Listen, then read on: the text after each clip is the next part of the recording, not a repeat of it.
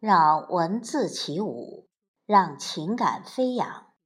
听众朋友，欢迎关注我读你听，我是凤霞，现在和您一起分享毕淑敏的作品《柔和》。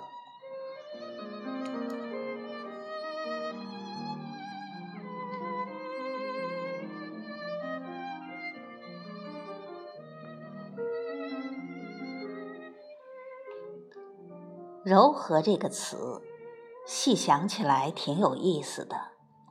先说“和”字，由禾苗和口两部分组成，那含义大概就是有了生长着的禾苗，嘴里的食物就有了保障，人就该气定神闲、和和气气了。这个规律在农耕社会或许是颠扑不破的。那时，只要人的温饱得到解决，其他的都好说。随着社会和科技的发达进步，人的较低层次需要得到满足之后，单是手中的粮就无法抚平激荡的灵魂了。中国有句俗话，叫做“吃饱了撑的，没事儿找事儿”，可见。胃充盈了之后，就有新的问题滋生，起码无法达到完全的心平气和。再说“柔”这个字，通常想起它的时候，好像稀泥一滩，没什么盘古的模样。但细琢磨，上半部是毛，下半部是木，一只木头削成的矛。看来还是蛮有力度和进攻性的。柔是宝义，比如柔韧，以柔克刚，刚柔相济，百具刚化作指柔，都说明它和阳刚有着同样重要的美学和实践价值。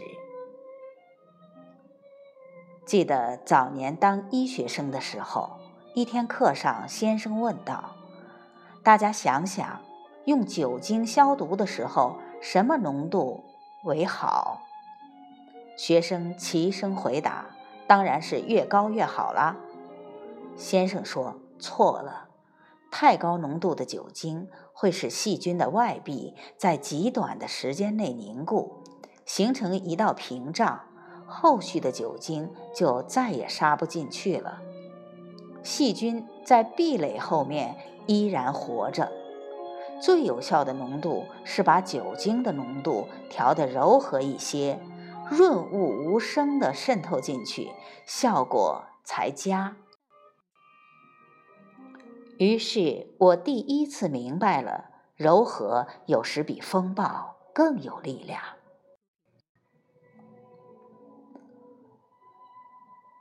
柔和是一种品质与风格，它不是丧失原则，而是一种更高境界的坚守，一种不曾剑拔弩张，依旧扼守尊严的艺术。柔和是内在的原则和外在的弹性充满和谐的统一，柔和是虚怀若谷的谦逊啊！不信。你看看报上征婚广告，尽是征询性格柔和的伴侣。人们希望目光是柔和的，语调是柔和的，面庞的线条是柔和的，身体的张力是柔和的。当我们轻轻念出“柔和”这个词的时候，你会觉得有一缕缕蓝色的温润。弥漫在唇舌之间。有人追索柔和，以为那是速度和技巧的掌握。书刊上有不少教授柔和的小诀窍，比如怎样让嗓音柔和、手势柔和。我见了一个女孩子，为了使性情显出柔和，在手心里用油笔写了大大的“慢”字。天天描一遍，掌总是蓝的，以致扬手时常吓人一跳，以为他练了邪门武功，并为自己规定，每说一句话之前，在心中默数从一到十。他除了让人感到木讷和喜怒无常外，与柔和不搭界。一个人的心如若为柔和，所有对外的柔和形式的模仿和操练，都是沙上楼阁。看看天空和海洋吧，当它们最美丽和博大、最安宁和清洁的时候，它们是柔和的。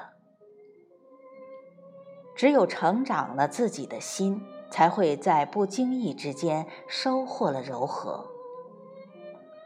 我们的声音柔和了，就更容易渗透到辽远的空间；我们的目光柔和了，就更轻灵地卷起心扉的窗纱；我们的面庞柔和了，就更流畅地传达温暖的诚意；我们的身体柔和了，就更准确地表明与人平等的信念。柔和是力量的内敛和高度自信的宁心儿。愿你一定在某一个清晨，感觉出柔和像云雾一般悄然栖身。